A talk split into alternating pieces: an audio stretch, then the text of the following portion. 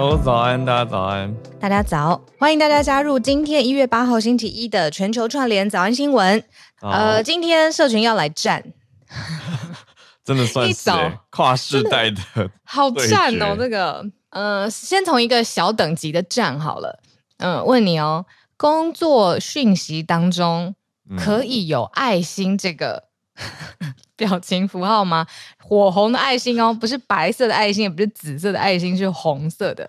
就是说，嗯，要跟同事讲，就是说，那今天怎么怎么，这个报表就麻烦交给你喽。然后一个爱心的爱心，可以吗？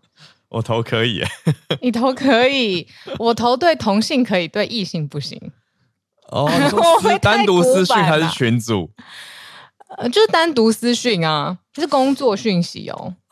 单独私讯，嗯嗯嗯，比如说，哎、呃，我希望你今天帮我在会议上面 cover 我一下，什么什么啊，老板刁的话，如果好像要看交情呢、欸，一个红色爱心这样，我觉得看交情呢、欸，哦，看交情，好，对啊，因为像我写给我助理，她女生，嗯、但是我觉得写我我写给她有爱心的话，感觉就是一个比较亲切的老板吧，哦，亲切的老板，看交情好，对啊。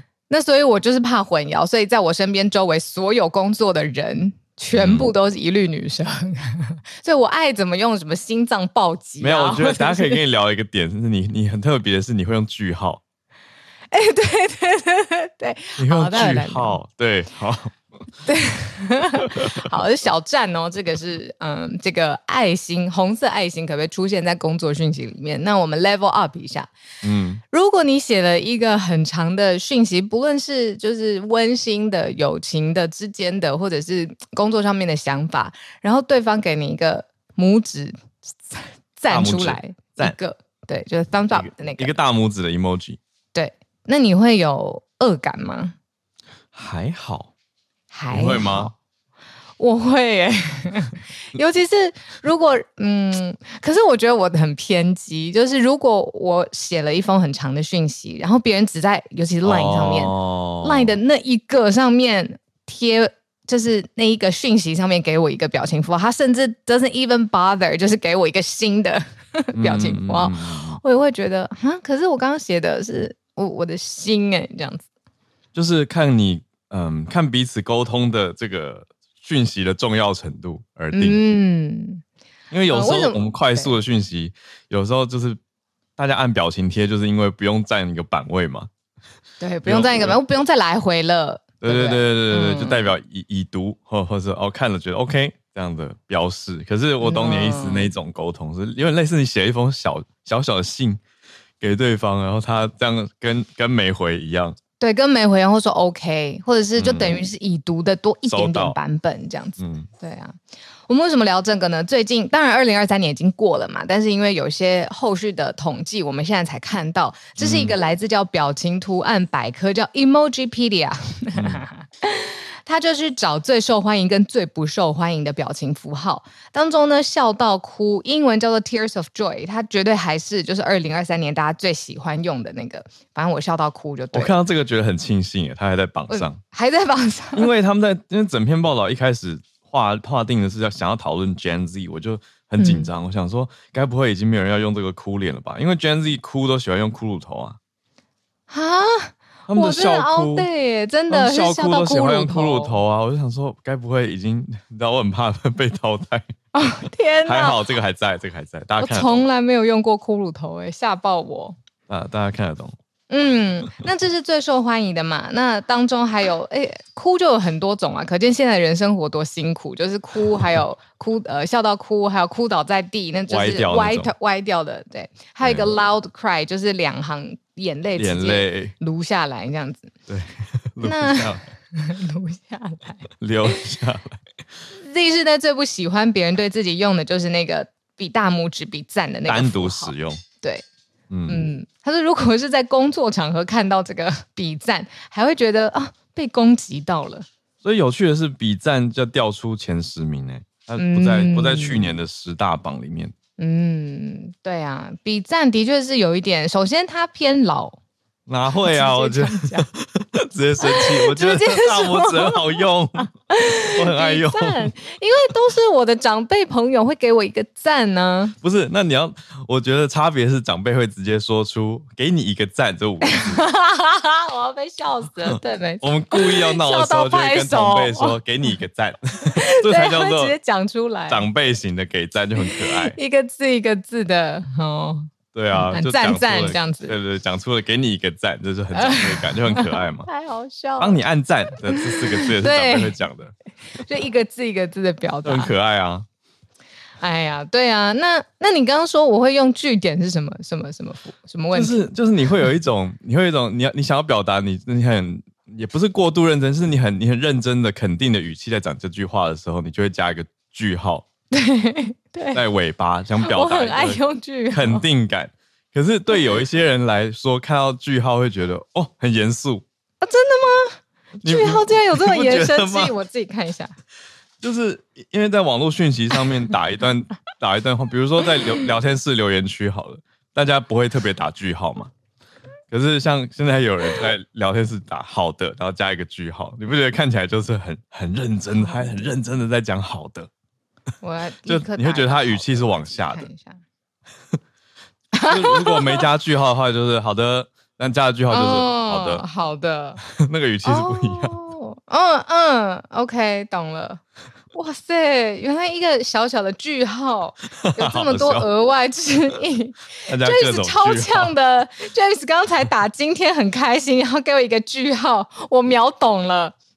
就是感受是不同的，对，感觉很不一样，好好笑哦。觉得哎，有一点认真。谁刚刚说句号感觉很老？我暂时 ban 你，还 没有啦，暂时把你移出。嗯、呃，句号这件事情真的是跟了我非常非常久的。嗯、呃，而且我我还被别人、呃，因为我有的时候打字会没有打嘛，然后就是用语音，就是跟 Line 说什么什么什么，然后句号，然后我也会直接讲出来，然后逗号，觉得这是你沟通的一部分。对，然后别人又听到会说哈句号。就表示很肯定的 的感觉，我我我我懂你的句号的用法，就是我觉得大家要互相理解，因为我们可是嗯，点就是说，有的人不不理解嘛，我刚刚是不是断呛是不是？我这边统公开统一在 live 节目郑重说明，我去做了非常正式的 DNA 检测，我的身体里面没有所谓呛的细胞跟能力存在，二零二四没有。新听到的一个检测，对，新听到的一个检测，随后连接我再附上给大家，最好了。我真的没办法，所以我很那个，我很佩服会做那种反讽的喜剧演员，就是会去 roast 别人，或者是就是 satire 做这种的，我觉得很强，因为我真的是没这个，我没那个拐弯的能力，这样子。就是你讲出来就是你的意思，就是我心里想的话，很难讲反话。对啊，你看我讲笑话也讲不好，就是一样的意思啊。我突然想到，你是不是去年有说要讲一个笑话？去年对，到了今年的各位，继续来期待。哦，我们今天的社群时间就这样欢乐的展开。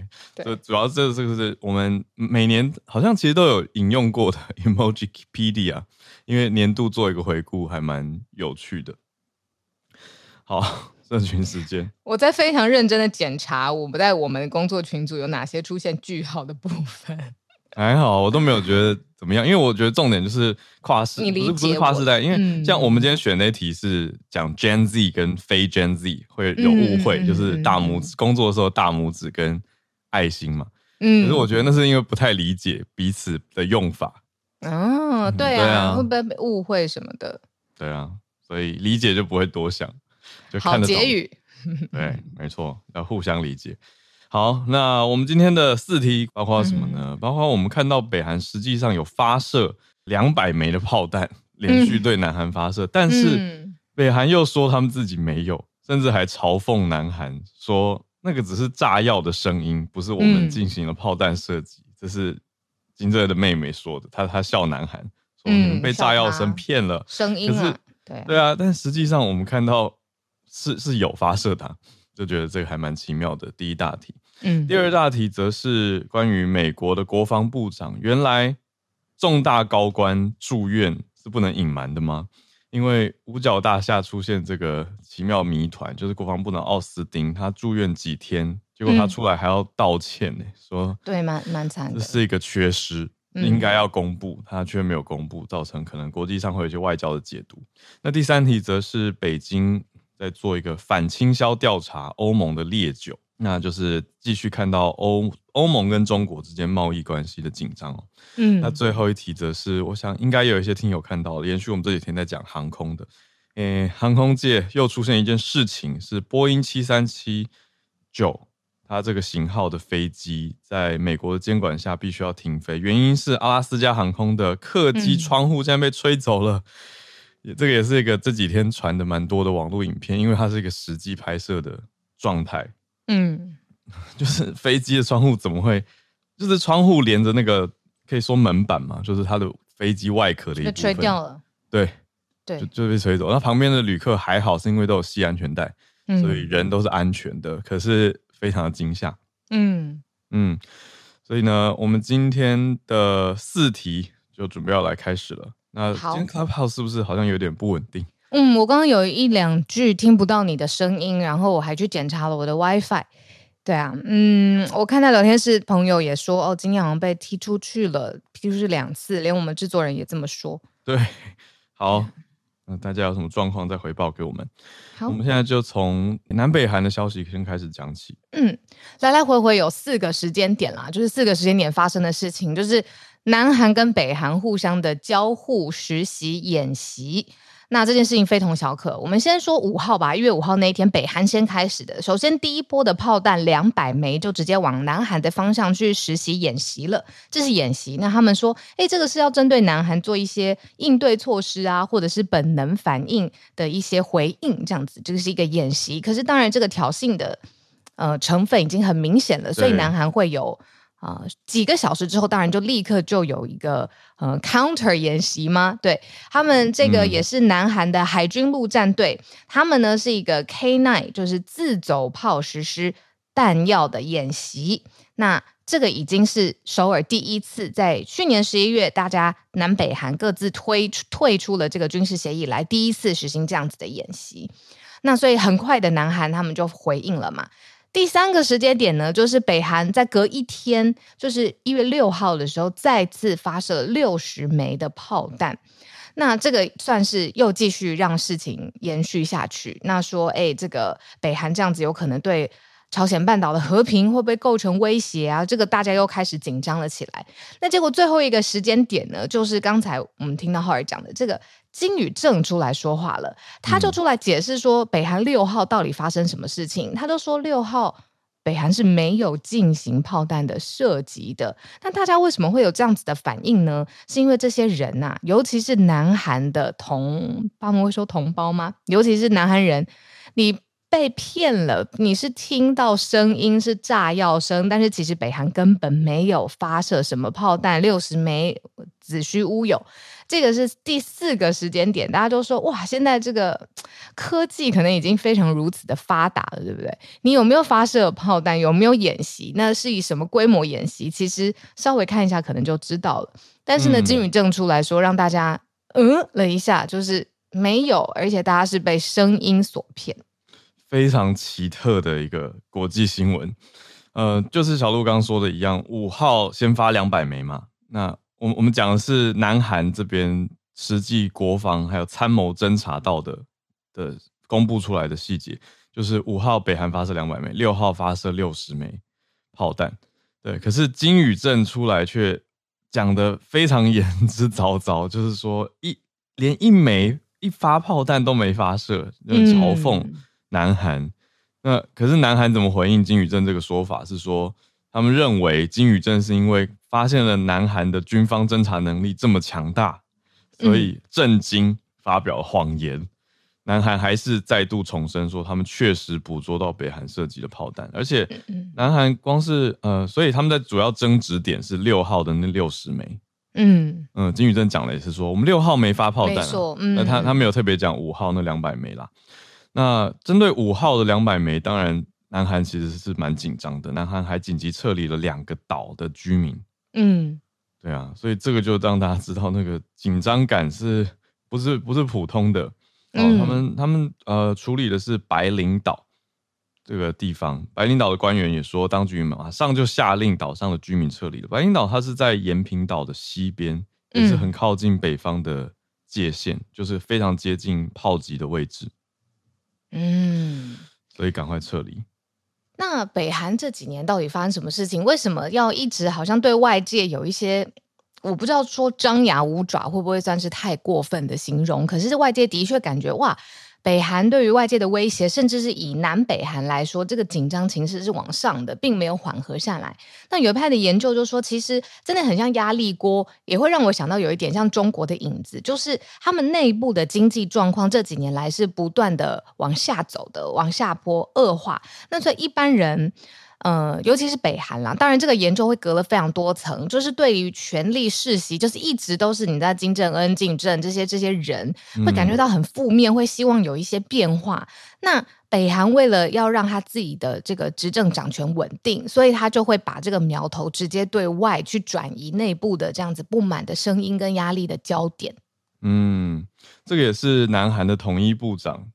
的金英浩他今年新年展望的说法，他看今年觉得不怎么乐观，嗯、他觉得今年两韩关系比去年会更加困难。他就有提到小鹿刚刚说的这个角度，就是哎、欸，北韩看起来是在分散国内社会经济困难跟世袭制的不满情绪，嗯，所以有了这些往外宣泄压力的转移焦点的动作，嗯。那轻松一点的消息就是，呃，北韩官媒上面呢、啊，金正恩的爱女就是金珠爱，我们之前有讲过，这个人是已经正式现身了。嗯、那连南韩的研究人员对他都说，哎、欸，很有可能这个是最有可能的接班人，就是金珠爱啦。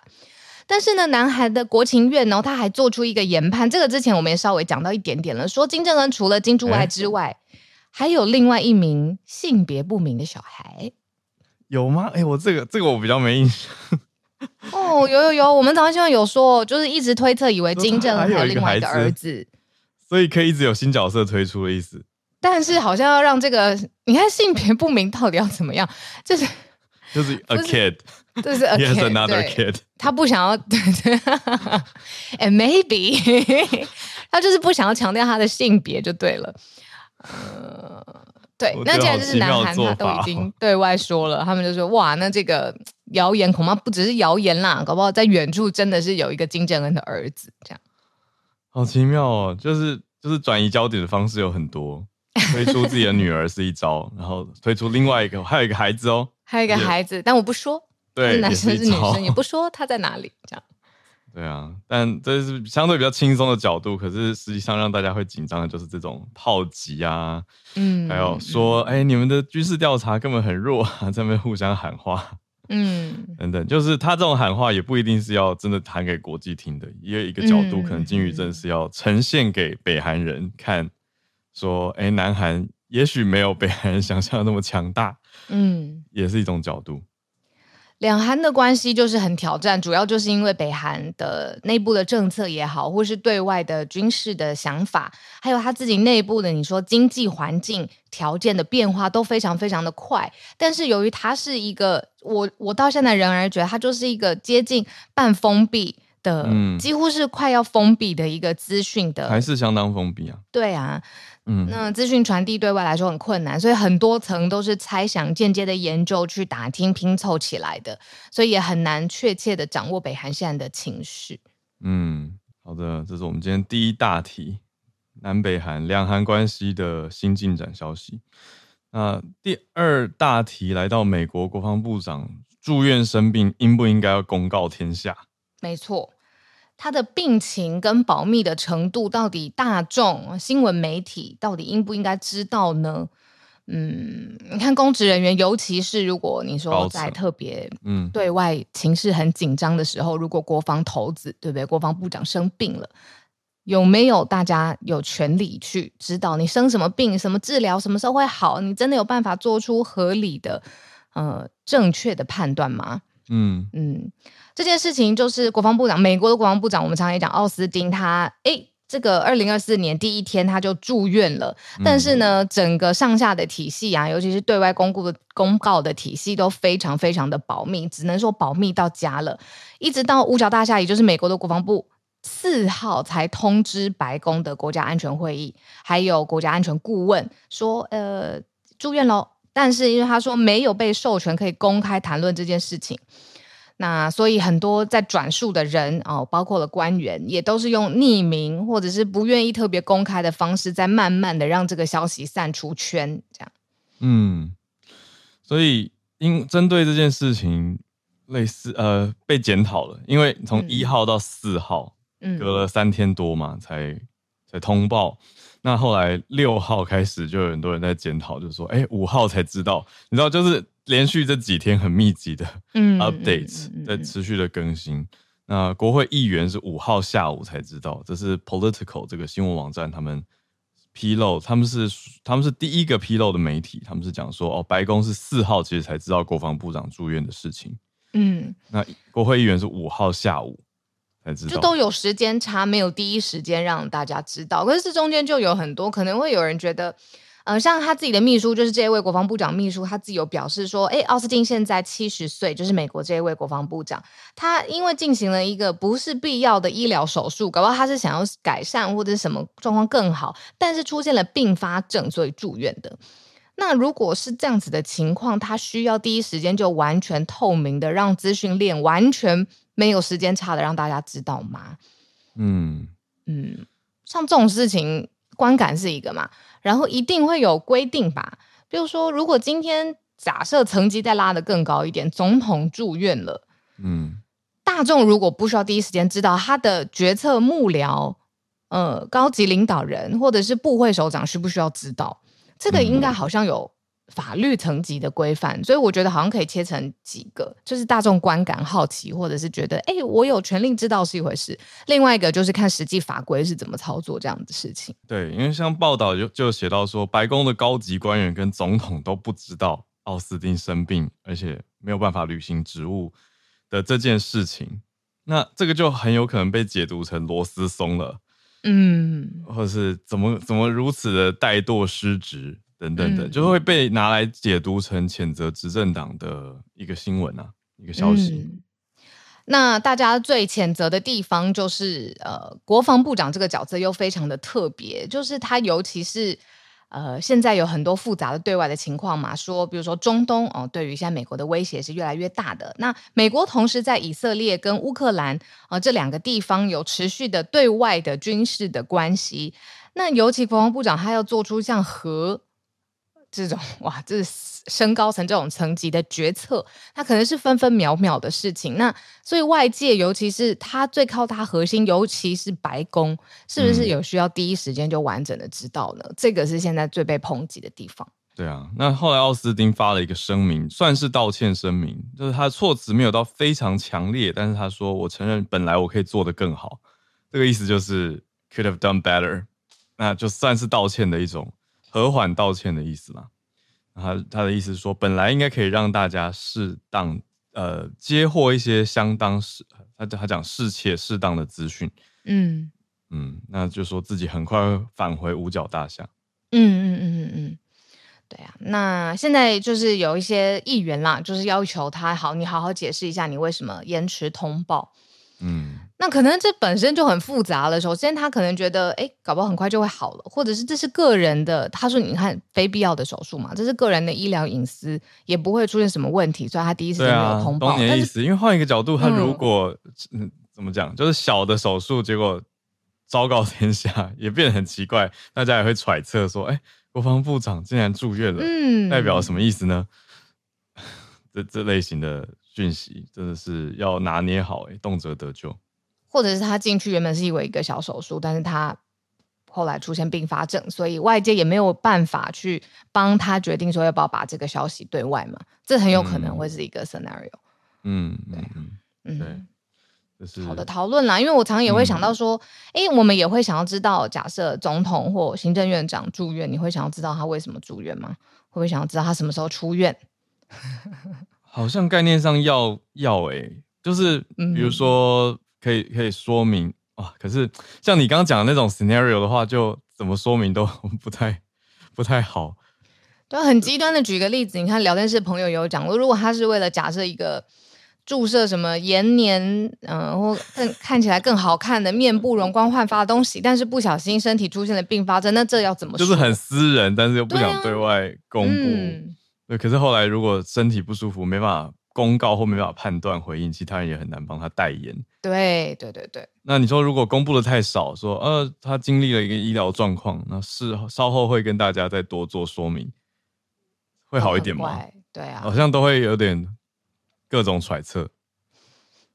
嗯，难呢，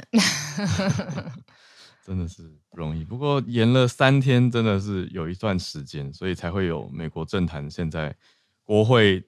有种毛起来打的感觉，就包括很明显的看到共和党的参议员现在就一直在要求奥斯汀要解释为什么会延迟通报。嗯嗯，这是我们的第二大题。好，那我们看到第三题啦，中国跟欧盟之间。嗯，其实这是不同产业之间的嗯。报复嘛，你来我往，你既然对我这个产业这样子做，我就对你另外一个产业这样子做。嗯、然后是欧洲跟中国之间的两大的经济支柱，一个就是酒，一个就是电动车。对，那这个先来看一下，就是呃，中国宣布呢说，哎。他要实施一个反倾销的调查，是针对欧盟，呃，他们蒸馏的葡萄酒，要来看有没有这个反倾销的问题。那当然就是法国的酒商，因为有最多的蒸馏的葡萄酒出口嘛，嗯、那所以立刻它的股价就跌了。然后专家就分析说，哎，为什么中国会有这个举动呢？是对欧盟现在正在调查中国电子车补贴的报复行动。嗯、其实这一题我们之前早上新闻有讲过，有，有点绕。他就是 对于这个中国车的补贴，呃，欧盟的这件事情要不要补贴？补贴有多少？是不是要停？对的，呃，中国去调查，那这件事情有后续的后果了，就是现在呃，中国要调查来自欧盟的葡萄酒啊、呃，蒸馏葡萄酒有没有反倾销的问题？对，那我们讲几家大的知名酒商，大家可能听过的，真的很多哎、欸，就是人头马干邑啊，还有。像是宝乐利家，就是这些大的烈酒商都直接 股价就往下走了。然后像大的什么轩尼诗、路易威登、LVMH 都都受到冲击跟影响。你知道我刚刚为什么笑吗？因为我真的觉得你声音太好听。你刚刚讲人头马干邑，它明明就是一个烈酒，我喝过，我是觉得蛮呛的。但不知道为什么从你嘴巴里面讲出来，我就觉得嗯，是个好酒，是好酒呢。对 对啊，而且一大早的，嗯，反正呢，这这就是北京的角度嘛，他就、嗯、他就说，哎，你查我电子车，去年查我这个电子车补贴，那今年我们来查你们的酒，嗯、这样子反击回去。有的时候也会觉得，你那大国政治博弈当然很现实。有的时候也会觉得，sorry，很像一个你出一张牌，我出一张牌，你怎么样，我就不跟你好了。就是有一种那种来来回回。如果是你以报复这个角度去看的话，也会觉得很 很像。好，你在这边制裁我，我就在那边喝阻你。嗯，就是一定要这样子，各自都要有排出。嗯嗯，的确，因为他这一次回应的这张牌算是蛮蛮针对性的。怎么说呢？因为大家看这些各个酒商里面，呃，综综合估计起来呢，呃，主要受到冲击最大的是法国。那法国的酒商受到冲击最强烈，可是刚刚好，这个应该可能不是巧合。专家说，专家推测可能不是巧合。他们认为说，因为也是法国的马克宏政府对于欧盟当时的这个反补贴调查最热烈支持，就是。在欧盟反补贴调查里面，反中反的最强的也是法国，所以中国这样选可能是有他们的考量，出了这张牌，就是你针对我，那我针对你。因为没有排出太囧了，大国绝对不会这个样子。大国就是你知道市场大，人口多，各种红利都多，然后各自多边的贸易一定会有排出。所以如果真的觉得冒犯到了，要让。其他国家知道，哎，这对中国真的非常不利，他就要出下一张牌。这个也是大国之间来往的博弈嘛。那以小国来说，嗯、就是能有的牌不多，就要打得精巧。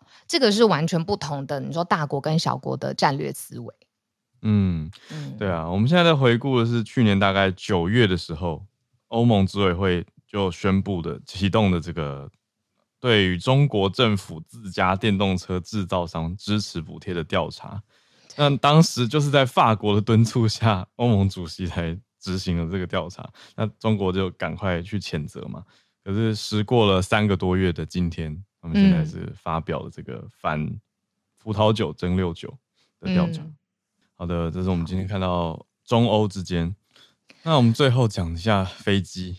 好，讲这飞机之前，我先问你一下，你有没有看过有一个在网络上面很红的里奥纳多的影片？他好像就是上 Ellen Show 吧。他说他有一次呃搭飞机，跟应该是私人飞机，就是。或者是非常小型的飞机啦，就是同行的人都是俄国人，嗯、然后那应该是一间俄国航空，然后飞到一半的时候，他因为坐在窗户旁边，他的引擎着火了，啊、然后那个呃俄俄方的这个。然后机组人员就出来说说，呃，他就模仿那个俄俄国人的腔调，然后非常非常好笑，说，呃，我们现在有一个问题，呃，我们失去了一个引擎，然后后面就有俄国大佬用那种俄国口音问说，那原先是有几个引擎呢？他说原先有两个，现在我们有一个没有了。然后他说后来飞机降落的时候，就是，呃，现场有几百架的，不是几百部的。救护车，然后还有就是大家很多救难人员都非常非常紧张，飞机是一个非常难堪的方式降落这样子。我看了这部呃一个小影片，看了超级多次。首先，里奥纳多他去模仿俄国人的口音，非常好笑。然后再来就是他去模仿俄国大佬，就是在即便在这么 紧张哦，你知道飞机一个引擎已经坏掉，燃烧起火球的时候，他还是有那种很大佬的黑帮的那种气势。里奥纳多模仿的惟妙惟肖，但是呢，我就是想说，哇，到底坐飞机，到底是现在为什么我们常常看到这种很不很不寻常的呃意外的事故，就连到今天我们要讲的这个第四题，最主要就是阿拉斯加航空，嗯，它这个起飞之后，诶，它是机上有一扇窗户跟一个机身一大片就被吹走了。我我是还没有看到影片，但我有去看照片，嗯、光是照片我就觉得很荒谬，我用荒谬来形容，就那个画面实在太诡异了，怎么会有在天上的飞机侧边开了一个洞，这样子怎么飞？就是很就是这是这是认真的吗？但它真的实是一个，实际上阿拉斯加航空一架载有一百七十七个人的波音班机起飞之后，就是一大块它的机身。窗户连着机身一起吹，被吹走了，嗯、就看起来很像是被被被气压挤出去。嗯，我刚刚稍微你刚听到一点点杂音，那是因为我看 X 上面的一个嗯影片。嗯，哇，它这转运氧气罩现在已经掉下来了啦。然后你如果呃，就是以乘客的角度的左手边，你看出去就是看到天空。对啊。不是很好笑啦，是非常惊悚的啦。当然，我笑出来是因为我我现在正在安全的这个环境在看嘛。对啊，嗯、完全不是电影情节，就是实际上面发生的状况这样子。太荒谬了。我不知道人为什么感觉好像没有受到很大的压力要被推挤出去，因为嗯，可能也跟一些大气气压的呃。交互影响有关，高手在人间，我就不多说了。只是我在想，一片东西被吹出去，然后飞机如果还在运行，起飞后不久，对啊，起飞后不久，人不是会被推出去吗？还好他们都有绑安全带，看画面是这样，对，是有安全带，嗯，就还好。通报了机舱压力之后，就安全返航，没错。那现在要求后续是非常重要的，说要进行立即的检查，这个要禁飞吧，对不对？马上就立即的说，哎，有一个禁飞令，然后要来进行四到八个小时的彻底的检查，这样子。对，而且他们是对全球都要做同样型号的班呃飞机做调查，就担心说是这个飞机的制成可能验验收的时候有一些不够仔细啊，等安全考量啦。嗯所以，像连土耳其航空也发了声明，就讲说这个是七三七 MAX nine 的事件。嗯、所以他们机队土耳其航空就有五架，五架都已经先召回调查，来做安全预防。那、嗯、像其他的联合航空，则是有最多的七三七 MAX nine，他们也很小心，因为刚刚讲说出事情的是阿拉斯加航空嘛。因为像这种呃航空公司交付呃飞机，或者是呃你制造商交付飞机有问题，那真的是影响太大了。首先，一架飞机的呃到真的拿到，然后到使用，到一开始把订单交出去，这个中间会有非常多的人事、大量的金钱资金。那如果一次又下这种机型的几个订单，那现在都要停飞，那其实也是影响。呃，真的是消费者的权益啊，所以这件事情真的有好多层面可以讨论。那果真高手就在民间，刚才不是有说，哎，为什么一大片都被吹走了？就等于是你直接看到窗外了，对不对？看到天空，嗯、为什么人没事？聊天室就有朋友说，哎，你如果是在一万英尺以下的，其实是可以正常呼吸的，就是没有那么气压还没那么，嗯嗯嗯嗯。但不管怎么样，看到这个画面，我实在是觉得吓已经吓歪了。就是很难很难镇定心神啊，尤其是最近这些航空事故。甚至昨天在跟朋友吃饭的时候，已经有有朋友直接说出他最近不太敢飞这样子的心情，嗯、不知道这些时事对人的影响。嗯，那个叫什么认知偏误嘛？就是虽然我们知道这个几率不是那么的频繁。但是，如果我们接连几天都看到类似的事件，就会觉得哇，这件事情严重，变成一个大宗，它的影响力会剧增。这样，就心里真的会有一些影响了。我前几天飞回来啊，那要上飞机的时候，也一直想到说，哇，嗯、要搭了，要搭了，好好好，就是祷告 一切平安。嗯，对啊，我觉得就是大家心里面做一个调试啦，就是这些国际上的时事陆陆续续的在发生着。但是大家日子还是要过，所以嗯，要平衡一下。但安全当然是重要啊，也要关心。那所以我再把几家讲完，因为国际上面大家关注到说有这个呃七三七 MAX Nine 的航空公司，嗯，就除了我们刚刚说的土耳其航空、阿拉斯加联合，还有墨西哥、巴拿马跟冰岛，嗯，啊，这是比较明确让大家知道。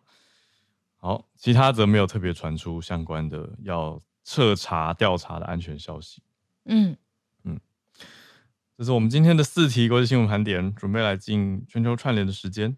嗯，在串联之前呢，再次跟大家公告，也公布这个消息。我认为是一个挑战，也需要大家一起陪我们完成的事情。今天。呃，从今天开始算不到一周嘛，一月十三号我们就会揭晓，一起知道也迎接新任的台湾的总统了。这个总统是谁呢？在这个过程当中，我希望大家可以陪着我们一起来了解。那所以我们在一月十三号的晚上六点到八点呢，做了一个全球串联早安新闻的特别开票节目，要陪着大家一起来看开票、计票，还有。各个在选举当中会发生的重大事件，我们都一起来讨论。没有你想象中那么严肃哦，因为我们把它设计的是一个沙发开票直播，我们陪大家就像是诶大家在一个客厅一样，然后聊着现在的时事，然后顺便看一下诶票开到哪里了，什么时候会知道总统到底是谁。那举个例子来说好了，我们特别我也很谢谢制作人想了这个，就是。呃，迷因的政治文化现在真的是越来越有它的比重了。那我们就会聊，哎，三三个候选人都各自有不同的迷因能量嘛。有些是帮助他们，有一些被二创了，哎，也帮助他们，但是有一些却造成了一些杀伤力。为什么现在迷因这么有穿透力？这个对于选举之间的交互影响是什么？就是我们其中一个会讨论的环节啊。再来就是大家都知道居住正义这件事情，这几年越来越多的想法跟讨论了。我们特别找来专家洛书，他就会特别针对三党的政见哦，然后去各自的评量一下优劣。我真的很想听。那我们同时还有另外两位的嘉宾，一位是动眼神经，他就是之前呃视网膜眼球中央的制作人。呃，我刚好也在上一次美国总统大选开票的时候，也有跟他一起同台过。嗯、那这个回到台湾的政治，等于是他的主场了嘛，对不对？那所以他也会陪伴我们一阵子的时间。然后再来就是珞亦，法白的珞亦呢，之前也是我们专题的嘉宾哦。他对于选举上面的了解，据制作人的彻底研究，就是非常彻底。很多都很会在政策面呢，甚至有一些法案上面，哎，好像有一些些模糊的地带，也希望透过他的专业来帮我们解释清楚。对，有听友在问说，哎，为什么没有影片？有，我们是会在 YouTube 有画面的直播，也特别请了厂商来帮助我们做画面直播的确保，所以应该是 OK 的。我们这次也算是。做了一个小判断嘛？就是我们这次开票，希望六点到八点会有一些重大的开票票数的推进，才会让整个节目看起来比较紧张刺激嘛。对，一定要。如果没有开出来，我们八点是会准时结束啊。就是我们是真的要回到各自的 客厅里面，真的会回去看到底发生什么事情了。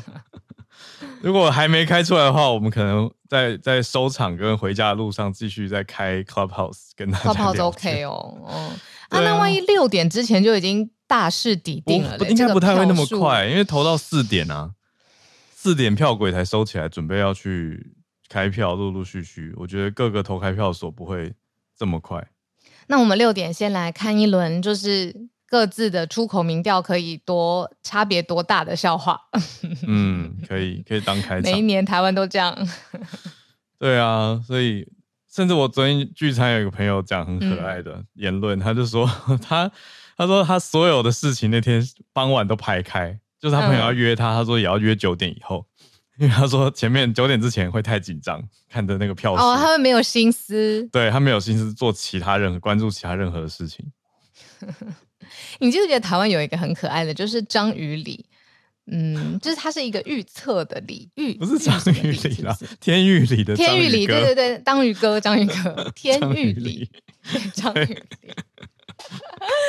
就是通常只要他这个里的票开出来，然后。就是就台北天母的天玉里，准确准，对不起，我卡住了。准确的可以代表接下来整个开票的结构架构跟谁胜出这样子。嗯，好有趣哦！你真的很厉害，我讲的章鱼里你都知道我要讲什么。知道。哦，哎、欸，可是我们现在不能讲任何民调，因为章鱼哥前几天有新闻，我们就先不提了，大家有兴趣自己看。因为这不算民调啊，这个就是比较那个都市传说嘛。对啊，算一个累积经验几次之后的，对啊，嗯嗯，你看马上就有人在讲说章鱼哥有翻车过，他快要吵起来。好，我们轻松一点，轻松一点，这个就是啊，反正呢，快要到了礼拜六的傍晚啊，礼拜六大家记得回家看家人跟投票。好的，那我们来全球串联，好。我们从哇一阵子没听到你的声音，今年第一次上来，汉超，Hello，Hello，小鹿，好，我是新年好，老师，新年好，很久很久不见啊，这个今天是在马来，今天是在马来西亚和大家连线，嗯，这个过去，这个过去几，对，过去一个月其实偷偷跑到了东南亚来了，嗯，然后在这边一边工作一边陪老婆啊，现在是来一个马来西亚。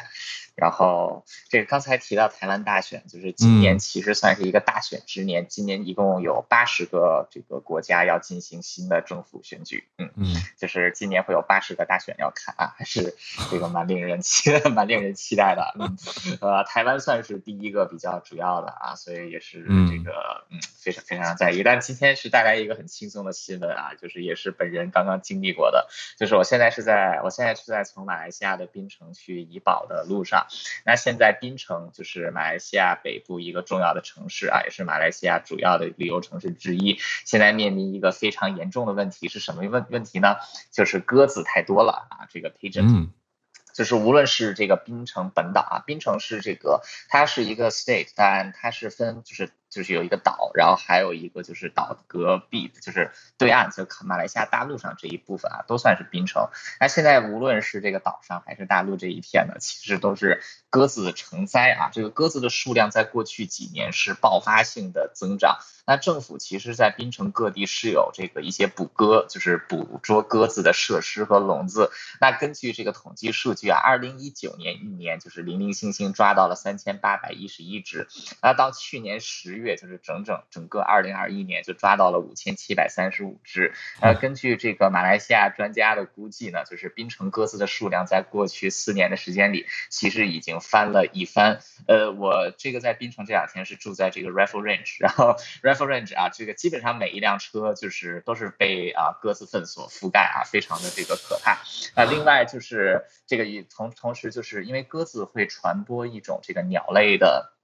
啊，这个鸟类的病毒啊，叫这个 Piscosis Piscosis Pistacosis 啊，就是鹦鹉热，它是这个专门通过鸟类可以传染给人的啊。这个就是无论是像这个鸡呀、啊，然后火鸡呀、鸭子啊、鸽子啊，它们都会这个传染，然后也会人类也会感染。呃，人类基本上就出现症状，就像这个发烧啊，身上起红疹啊。肌肉疼痛啊，然后这个发冷和干咳啊，就是 跟 COVID 的这个症状其实有点像啊。呃，所以槟城这两天就是也是发热症状的病人也很多，尤其是小朋友的这个免疫力很差的，呃，也是这个非常多的病例。然后游客也其实也有蛮多人感染啊。我运气比较好啊，因为我目标比较小，所以到现在为止还没有被这个鸽子粪砸中过。不过我觉得要多待几天，可能也只是时间问题。嗯，呃。但是现在就是呃，就是面临这样的一个问题，但是呃，就是政府说也是要尽快的抓鸽子，呃，但是就问题就是这个在马来西亚这个和新加坡的气候其实非常适合鸽子疯狂的生长，呃，所以光是就是设这个捕鸽笼啊这一些可能还是呃不够的杯水车薪，但如果说要大规模投放药物的话，那可能对自然环境也会造成这个很大的破坏。那其实个人觉得就是很重要一点，就是要减少野外的这些。食物啊，就比如说很多食物丢在外面，可能就被这个鸟类和其他野生动物吃掉，就成了它们的食物来源。呃，所以可能现在就是，尤其是马来西亚露天垃圾也是一个非常，就是露天的这些垃圾，尤其是这个食品的回收也是很大的问题。所以如果不能在这方面解决的话，呃，这个鸽子狂潮很有可能就从这个槟城开始啊，蔓延到玻璃，这个蔓延到玻璃市，然后再蔓延到吉隆坡，我觉得都是有可能的。因为现在就是马来西亚就是基本上。这个所有的大城市都有鸽子问题，槟城是最严重的。新加坡情况相对好很多，当然新加坡也有很多的这个鸽子，我们家楼下就有一大群。呃，其实但是在新加坡的话，主要是因为这个垃圾回收的比较好，而且这个呃也。不会有什么人往外面就是随便的丢弃食物啊，因为这个新加坡对这个随意丢弃垃圾罚款还是很严的啊。但是但凡有丢弃垃圾的地方，确实是有这种啊，就是大量的鸽群出现。呃，所以就是马来西亚真的有关联性。对对对，所以我觉得马来西亚在这一点应该好好注意一下自己的城市的管理啊，还有这个垃圾回收的问题。呃，但不管怎么样，还是希望。鸽子少一点吧，因为槟城真的是一个很好玩的地方。但是最近这个满地都是鸽子粉，实在是太煞风景了啊！还好，嗯，这个现在还好，现在是正在这个往南边走。嗯，好的啊，非常这个很久没有回到早安新闻了。对呀、啊，希望汉超老师可以常常回来。嗯嗯，是是的，这个因为我我们公司就是最近今年的政策有变化，以后应该可以长期在海外办公，所以可能今年之内就要。对，所以今年之内应该就会搬到新加坡去，嗯、然后因为新加坡的这个法律是允许的，然后我还要再看一看台湾允不允许啊？如果台湾可以的话，我可能还要搬到花莲去，因为我很喜欢这个，因为我很喜欢花莲，嗯，花莲嗯吃的很好，嗯，而且这个气候也不错啊，非常非常，而且这个猪猪老师还被我留在了那边啊，我看要去找一找他，看看这个他做烧猪口味怎么样？不好意思啊，串戏了，好了好了，就是这样，谢谢大家，拜拜。谢谢汉超。搬到新加坡会是一个很不一样的生活体验吧？我在想，我当然没有居住在那边很长期过，但是几次去旅行的感觉都觉得哇，越来越首先国际化嘛，然后再来很有效率，然后又一下很热，蛮热的。然后我我在那边的朋友，每一个人都嗯生、呃、生小孩、养育、教育孩子，就是觉得这个国家的福利对于孩子的教育也是有的。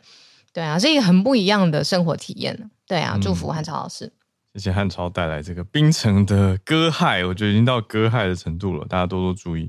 嗯、那我们再继续来连线，跟翠翠连线。翠翠早安，翠翠早安，小鹿早安，早安，好。嗯，先说一下哈，我刚刚说就是最近有朋友不敢搭飞机嘛。嗯、其实啊，NHK 有报道，就是在地震还有包括那个空难事件发生之后，有很多的小孩，就是人家大家在那个社区网络上面说，自己的小孩突然变得很黏人，然后一直要妈妈抱，或是突然变得很暴力，或者是突然就是。扮演那个地震的时候的情况，就是玩那种扮家家酒，就是这些全部都是所谓的灾难，就是看到，就即便是在电视上面看过之后就引起的灾难症候群，所以其实连小孩子都有这种情况。嗯，那一样提醒大家，因为其实电视全世界都有，那我相信台湾的小朋友也有可能看到。如果你发现自己的小孩变得比较焦躁，或是开始做这种扮演地震灾难的这种扮家家酒的时候，千万不要斥责小孩，因为新闻说，只要你一斥责了小孩，他可能对于就是这种灾难。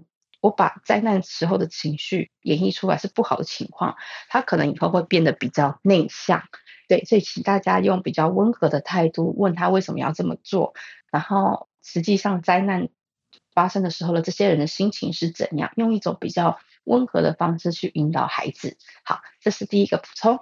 那接下来我要讲的其实是有点算呼应我们上个礼拜有讲到那个，就是日本政府有拒绝。其他国家的急救队到日本嘛，但是呢，嗯、那时候大家都觉得说，哎呀，日本政府好像有点怎么说，好像有点无情啊，或者是怎么这样？那当然，其实后来浩伟也有解释。嗯、那实际上，其实这一次在呃日本，其实从六号到今天八号为止是所谓的三连假。那三连假之中呢，石川县政府也呼吁一般民众不要擅自在如果没有跟就是当地政府确认的情况之下，过来当职工的一个呼吁，这样子。Oh. 因为就像上一次浩尔讲的，因为其实现在地震的一些灾情，尤其在石川县，还是有一些地方他们无法确认灾害损害的全部情况，所以其实目前石川县政府也还没启动所谓的招募志工的一个就是活动，这样子。对，另外，所以呢，他们呼吁大家不要用电话的方式打到市公所、区公所去询问，因为这就是占线的行为。嗯，那此外就是呢，他们目前呢、啊，在呃，就是呃，加贺市，这也是石川县的一个市，它那边其实只有限当地居民，还有就是中学生以上的人可以参加所谓的自工活动。好，那另外还有一个呢，就是他们也呼吁请勿提供个人支援物资，因为大家知道，其实很多人都会想说啊，那我自己准备一些东西，然后就是怎么讲送过去，比如说是用各种方式送过去嘛。嗯、可是这样子的东西呢，啊、呃，就是第一个你送过来，你要有地方放。那谁要去负责这个？因为现在已经够忙了，对。嗯、然后呢，其实这样子其实对于他们在于人手调度的效率上面是有问题的。那当然啦、啊，有一些企业主，就是企业团体，他们也会捐赠大量的物资。那这样子的话呢，也是由呃这些县政府他们的一些负责的单位在接收，呃，就是把它收接收下来，然后进行清点。但是这样的行为其实。他们都建议，请先经过嗯石川县政府，然后确定什么才是需要的物资，什么是不需要的物资。因为其实我们也知道，以前也有发生过送了太多物资，比如说食物类的，结果因为它的保存时间太短，反而全部都要丢掉。那丢掉又需要另外的人员来处理，嗯、对，所以其实需要什么东西，都会有石川县政府他们在。他们说他们会利用就是网络的公告，不管是社群平台也好，或是实际上他们的官方网站上面都会进行公告这样子。对，那其他其实包括灾区比较稍微严重一点的，像是富山或是新潟县，他们其实都有稍微的去公开征求，但是这些目前也已经额满。对，而且大部分也会局局限在当地就是的居民这样子。嗯，好，所以其实基本上石川县有呼吁，如果说你现在没有必要的话，不要前往能登半岛，因为毕竟那边现在正在救灾，那道路的情况怎么不明的情况之下，如果你来，可能还是很危险。而且其实从地震发生到现在，嗯、呃，今天是八号嘛，其实在日本这个余震，嗯，震度一级以上。有一点点有感的地震已经发生了一千两百次以上，那也有专家说，可能接下来还是会有比较大的就是余震这样子，所以请大家一定要小心的情况之下呢，就是现在能登这边很紧急，但是大家先冷静下来。那我个人是觉得呢，像因为我们台湾政府也有开放捐款了嘛，那我们就是以金钱的方式来尽一份心力就好。嗯，对，那大致上就是这样。好，我应该没有要分享的部分。我确认一下，我好像有一个想要跟大家说的。好，嗯，好，就先差不多这样子好了。对，好，谢谢，谢谢，谢谢。重要的讯息啊，更新，对啊，嗯，对，原来日本在放年假，我看了一下是成人之日，今天是成人节。好，不好意思，我想起来我要讲什么了。嗯，对，就是其实，在灾害之中，其实还会有，因为像现在已经开始在下雪，所以其实现在当地可能就会出现因为太冷、低温症而引发一些病情。那另外还有一个是我比较之前没有意识过的，叫做嗯经济舱症候群。那这个意思是说，因为现在大家在避难生活当中，有些人是在车子上面避难避难的，嗯、所以可能他长期坐在。那个车子就是比较小的空间生活的话，可能会引起一些像是嗯心血管的梗塞，或者是脚部的梗塞。那其实这样子可能最危急的情况是会造成死亡。对，那为什么叫经济舱症候群？就是因为经济舱比较小嘛。那长城搭飞机就是有时候手脚僵硬会不舒服。对，那其实日本他们也呼吁说，如果民众真的要在呃坐着睡觉，而且他们是说，如果你坐着。在那种车车子里面，或是坐着睡觉超过四天以上的话，可能就会引起这样的疾病。那他们也是提醒大家要多动动，嗯、尤其是老人家这种情况可能会非常危险。嗯、对，这是另外一个要补充的。好，谢谢。嗯、看到要常常变换姿势，尽量避免翘脚，要多立刻放平我的 就是不要同一个姿势定的太久了，而且是狭窄空间，这个大家多多注意啊。特别是天气冷的时候，好，这是翠翠的分享跟一些健康提醒。今天我们的早安新闻也到这边告告一段落了，因为也到了九点的时间。那明天同一时间，我们继续再跟大家早上八点的时间在空中串联。那希望也大家把一月十三号晚上六点到八点的时间留给我们喽。对，也跟大家讲一下，我们礼拜六串呃也会有串联哦，也会有跟海外听友 蛮多熟悉的几位听友。声音约好，对，对，来哎聊聊看不同国家的一些民主参与啊，还有你说怎么看台湾选举？对，怎么看这次的台湾选举，都是我们的呃很有意思的话题，也很期待礼拜六跟大家连线。哎，大家都会出去投票吗？问一下，还是会有人觉得这一次嗯，嗯大局已定？有这种感觉吗？我不知道哎，问问看大家都会去投票吗？我自己的感觉是蓝白合那一波之后，逼出了非常多中间选民，觉得应该要投票。你说蓝白不合那一波以后，对，嗯嗯，本来好像我自己都觉得哦，差不多了吧，嗯嗯，还是有，好还是有听友有蛮多听友说要投，可是有听友说目前不投，嗯，那就看大家，这我觉得这就是珍贵的地方，大家自由还是有自己的判断，投怕爆、嗯、一定投，好，嗯，都没缺席，今年也不会缺席，懂懂懂，好，那我们就明天早上八点继续跟大家保持连线。拜拜，拜拜。